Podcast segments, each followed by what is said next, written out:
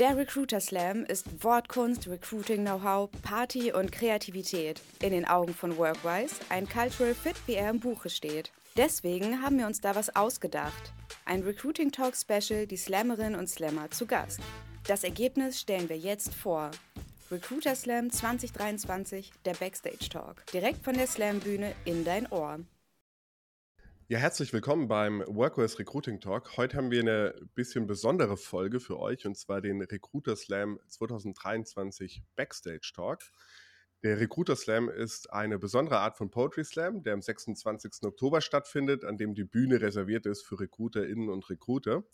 Und ich habe heute einen dieser Slammer mit dabei, und zwar den Marek Ortmann, Recruiter bei der Deutschen Rentenversicherung. Aber Marek, stelle ich doch am besten selbst kurz vor. Ja, moin Martin. Vielen lieben Dank. Ja, ich bin Recruiter bei der Deutschen Rentenversicherung Nord. Wir sind ähm, ein, äh, eine Behörde des öffentlichen Dienstes ähm, und ja, sind für die Bundesländer Schleswig-Holstein, Mecklenburg-Vorpommern und äh, Hamburg zuständig. Und äh, ich sitze in Lübeck und bin da ähm, derjenige, der versucht, Personal für die Rentenversicherung zu gewinnen. Cool, vielen Dank. Du, ähm, ich habe über dich gelesen, dass du mit dem Ziel in den Recruiter Slam gehst, angestaubte Klischees zu entkräften. Vielleicht äh, kannst du mir sagen, welche Klischees hattest du denn, bevor du in den öffentlichen Dienst gegangen bist und welche haben sich denn dann bewahrheitet oder nicht? Also ich glaube, das naheliegendste Klischee, was jeder hat, der mal in äh, eine Kommunalbehörde hineingegangen ist, ist ja äh, das, dass ähm, die Mitarbeiter dort unfreundlich sind, dass sie nicht besonders serviceorientiert sind oder auch, dass sie ähm, einem nicht gerade mit schnellen Prozessen äh, überzeugen können. Und ja, das, äh, diese ganzen Klischees, die habe ich natürlich mitgebracht, äh, genauso wie äh, unmodern, undigital. Und ja, ich hoffe, dass ich das äh, beim Recruiter Slam dann so ein bisschen äh, entkräften kann. Und welche, welche haben sich vielleicht auch bewahrheitet im Alltag?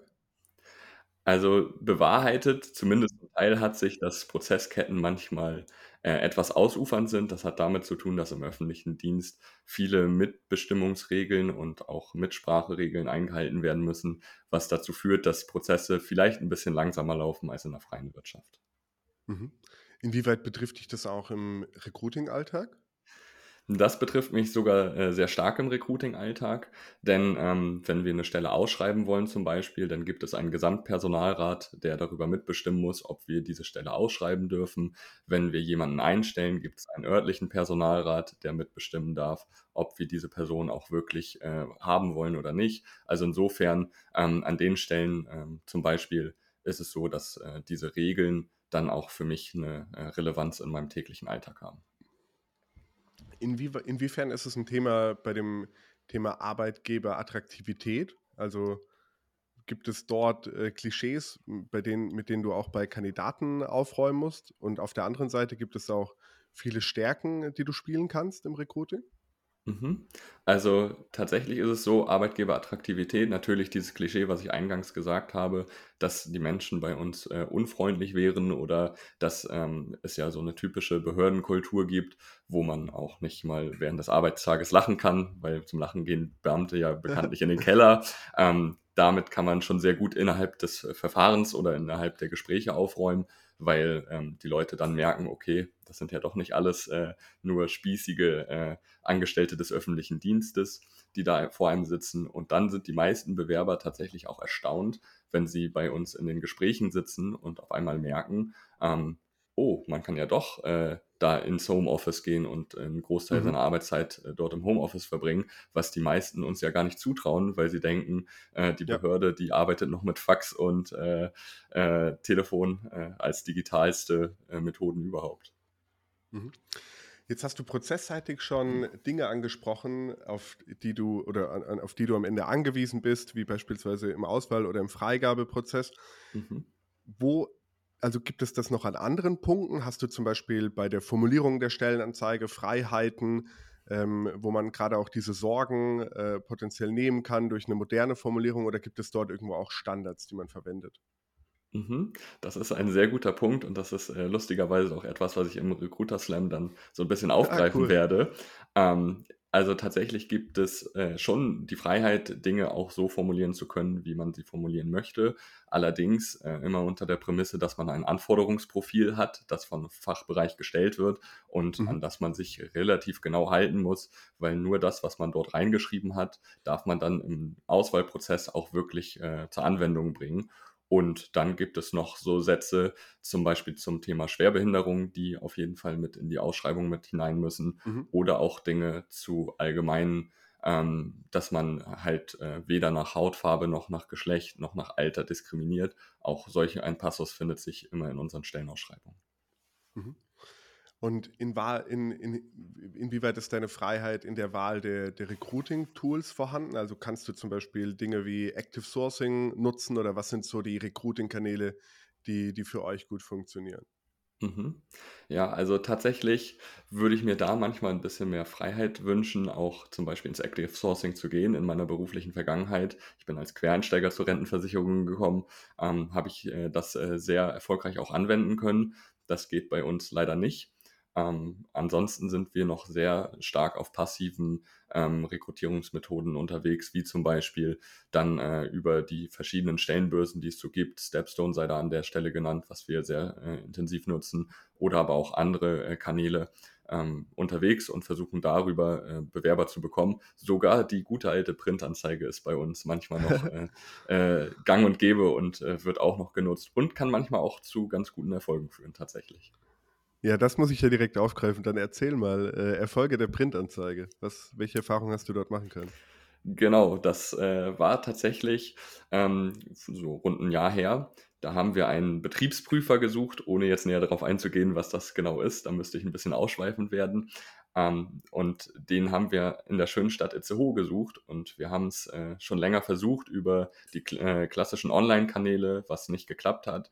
Und dann kam der Fachbereich mit der Idee auf uns zu, versucht's doch mal über die regionalen Zeitungen. Vielleicht findet ihr ja darüber was. Und gesagt, getan, haben wir gemacht. Und auf einmal hatten wir Bewerbereingänge, die wir uns gar nicht so äh, erwartet hatten. Und am Ende des Tages hatten wir zehn Bewerbungen äh, auf dem Tisch liegen, von denen fünf, sechs auch äh, auf den Cool. ersten Blick gut geeignet waren. Und äh, die haben wir dann eingeladen und konnten die Stelle letzten Endes auch besetzen. Krass, weil das ist ja wirklich ein Ding, ähm, ja, wovon man eigentlich gar nichts mehr hört, äh, von, von Printanzeigen oder wo auch gerne als Beispiel genannt wird, ähm, als, als Recruiting-Kanal, den man heute in der Form äh, wahrscheinlich nicht mehr verwenden würde. Aber vielleicht hat es ja gerade deswegen funktioniert.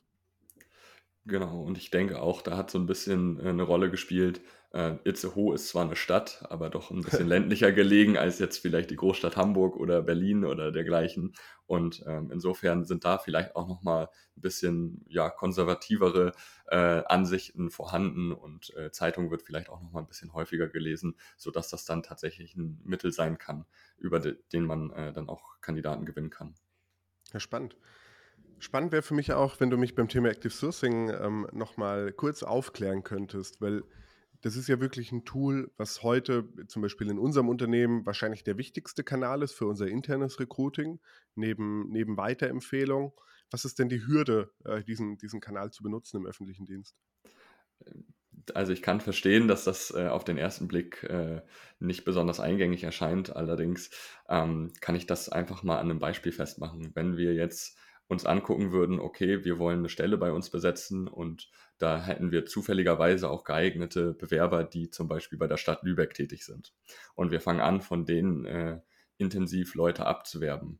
Dann ist das ein bisschen kontraproduktiv, weil letzten Endes sind wir ja alle Beschäftigte des öffentlichen Dienstes und insofern könnte das da unter den Behörden zu einem Konkurrenzdenken Ah, okay. kommen, was natürlich jetzt nicht so unbedingt gewollt ist.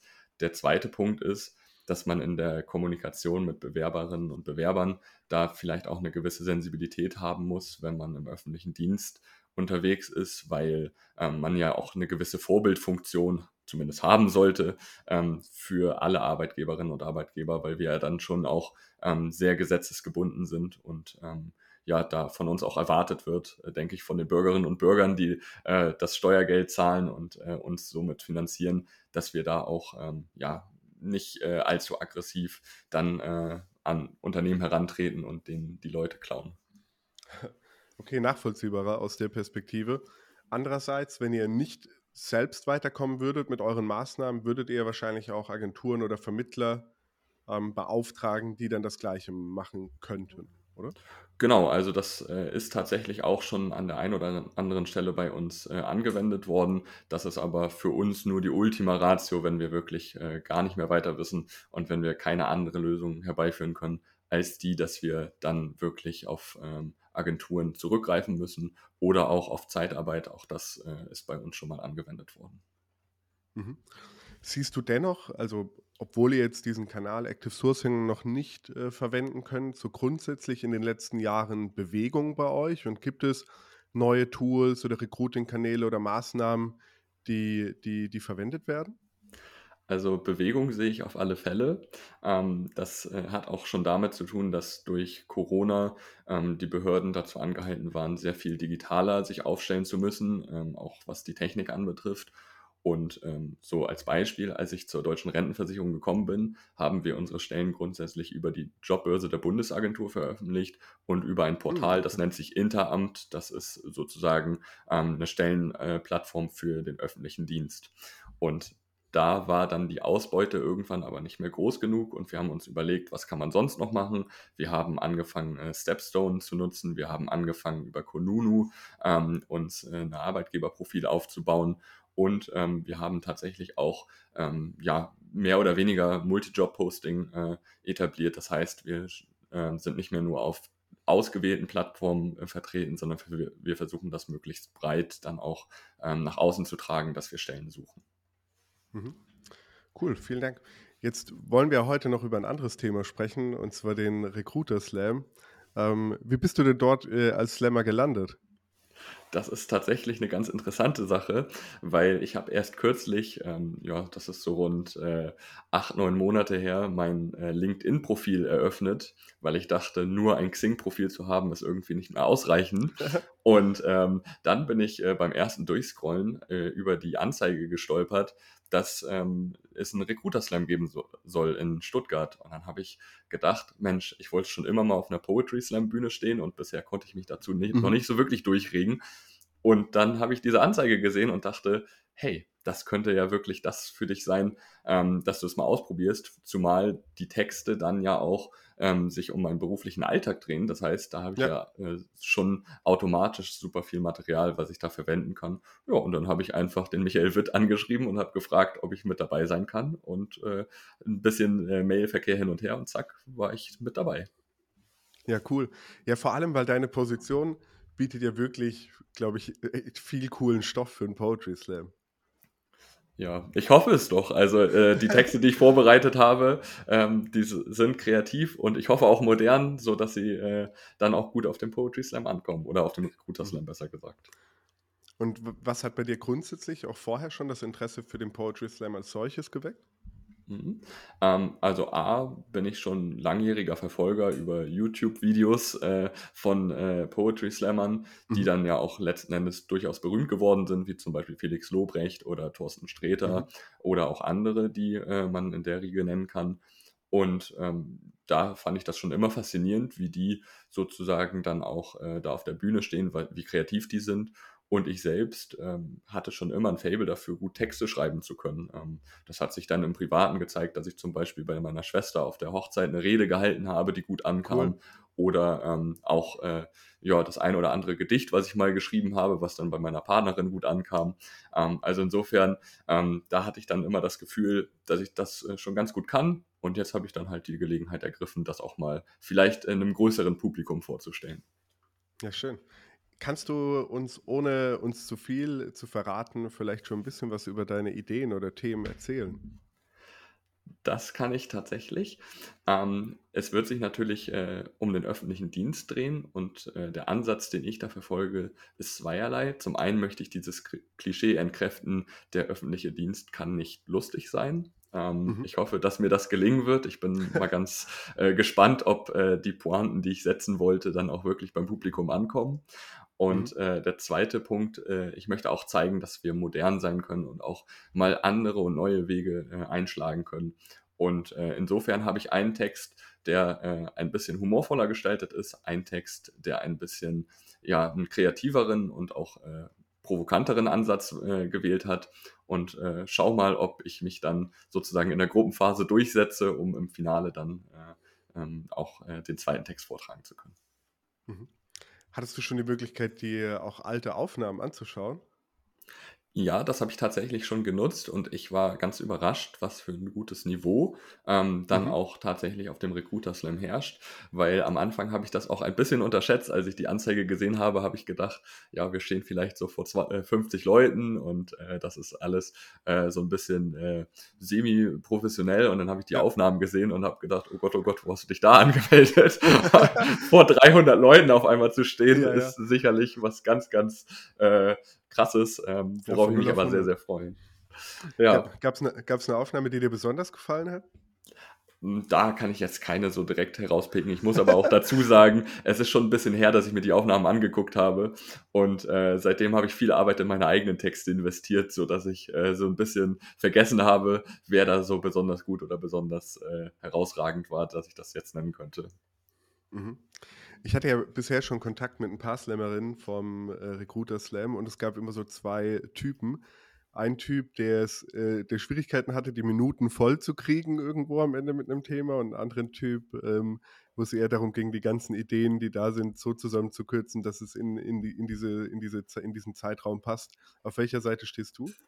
Ähm, mit dem einen Text äh, auf der Seite, dass es ein bisschen äh, eng werden könnte, dass es äh, die Zeit sozusagen mir davon rasen könnte und mit dem anderen Text genau umgekehrt, dass okay. ich äh, ein bisschen zu früh äh, zu Ende bin und ich hoffe, dass ich den einen Text noch ein bisschen kürzen und den anderen Text noch ein bisschen strecken kann, aber generell ähm, war das schon äh, so ganz gut Richtung fünf, sechs Minuten, die ich da gefüllt ja. bekomme bei beiden Texten. Cool. Ja, super spannend. Ähm, ich freue mich auf jeden Fall, äh, dich live zu sehen am Recruiter Slam. Marek, abschließend äh, hast du noch mal die Möglichkeit, äh, Werbung für den Recruiter Slam zu machen, für unsere HörerInnen. Was sagst du, warum sollte man sich das nicht entgehen lassen? Also ich hoffe erstmal, dass jeder nach dem Podcast sich einmal kurz auf die Seite des Recruiter Slams verirrt, weil dort sind sowohl Beiträge wie auch Videos von uns Slammerinnen und Slammern und äh, ohne das äh, jetzt zu sehr lobpreisen zu wollen, aber ich finde, da kriegt man schon mal einen ganz guten Eindruck davon, dass da wirklich äh, professionelle und vor allen Dingen auch nette und sympathische Menschen auf der Bühne stehen werden. Ähm, darüber hinaus glaube ich, dass es einfach ein Riesenereignis ist. 300 Leute, die da kommen, sich äh, Poesie und äh, ja. Poetik anhören wollen und ähm, ja, ansonsten glaube ich natürlich, ähm, dass dort eine spannende Vielfalt geboten wird. Äh, ich bin aus dem öffentlichen Dienst mit dabei. Das heißt, äh, das ist vielleicht nochmal eine ganz andere Sichtweise. Und wenn man sich die Beiträge aus der Vergangenheit anguckt, dann muss man wirklich sagen, sehr viel kreativer Input. Und äh, ja, ich hoffe sehr, dass äh, dann äh, die Leute sich äh, ja, dazu aufraffen, ähm, dort äh, Tickets zu bestellen und äh, ja, hoffe, dass äh, möglichst viele kommen. Ich habe aber auch schon gehört, es läuft ja momentan ganz gut mit den Tickets. Ja, das glaube ich auch. Ja, cool, Marek. Äh, ich freue mich auf jeden Fall, gerade auch wirklich, um die Einblicke in den öffentlichen Dienst äh, äh, zu kriegen, die ich bisher so in den letzten Jahren noch nicht hatte. Vielen, vielen Dank, äh, dass du mit dabei warst und äh, ich freue mich auf deinen Slam. Das war der Backstage Talk zum Recruiter Slam 2023. Wenn dir diese Folge gefallen hat, teile sie gerne mit deinen Kolleginnen und Kollegen und lass uns eine Bewertung da. Abonniere jetzt unseren Podcast, um keine Folge zu verpassen. Bis zum nächsten Mal.